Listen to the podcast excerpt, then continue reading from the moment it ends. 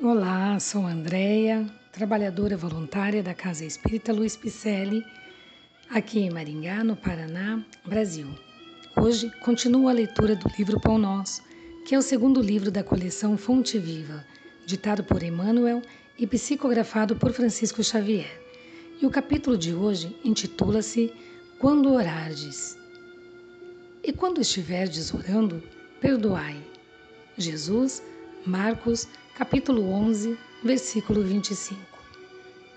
A sincera atitude da alma na prece não obedece aos movimentos mecânicos vulgares.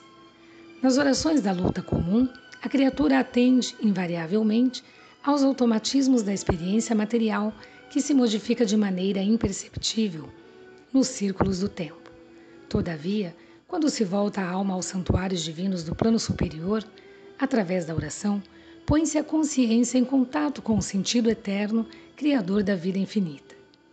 Examine cada aprendiz as sensações que experimenta em se colocando na posição de rogativa ao alto, compreendendo que se lhe faz indispensável a manutenção da paz interna perante as criaturas e quadros circunstanciais do caminho.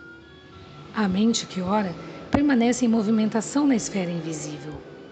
As inteligências encarnadas ainda mesmo quando se não conheçam entre si, na pauta das convenções materiais, comunicam-se através dos tênues fios do desejo manifestado na oração.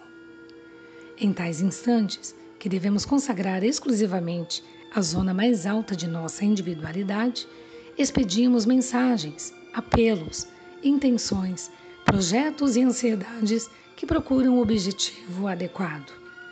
É digno de lástima todo aquele que se utiliza da oportunidade para dilatar a corrente do mal, consciente ou inconscientemente. É por este motivo que Jesus, compreendendo a carência de homens e mulheres isentos de culpa, lançou este expressivo programa de amor a benefício de cada discípulo do Evangelho. E quando estiverdes orando, perdoai.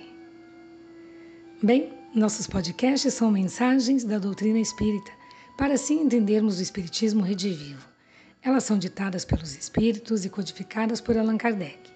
Outras, psicografadas por médiums de renome, sempre nos trazendo uma doutrina reveladora e libertadora. Agradecemos a sua presença e esperamos que tenha gostado. E se gostou, mande um alô nas nossas redes sociais, Facebook, Instagram. O nome é Celpe Picelli. O nosso site é o www.celpe-picelli.com www.cultura.com.br. Lá constam as atividades presenciais, endereços e telefones. Fazemos também lives todas as sextas, às 20h30, pelo Facebook da CELP, Picelli, que também serão transmitidas pelo youtube.com.br. Receba o nosso abraço e muito obrigada pela companhia.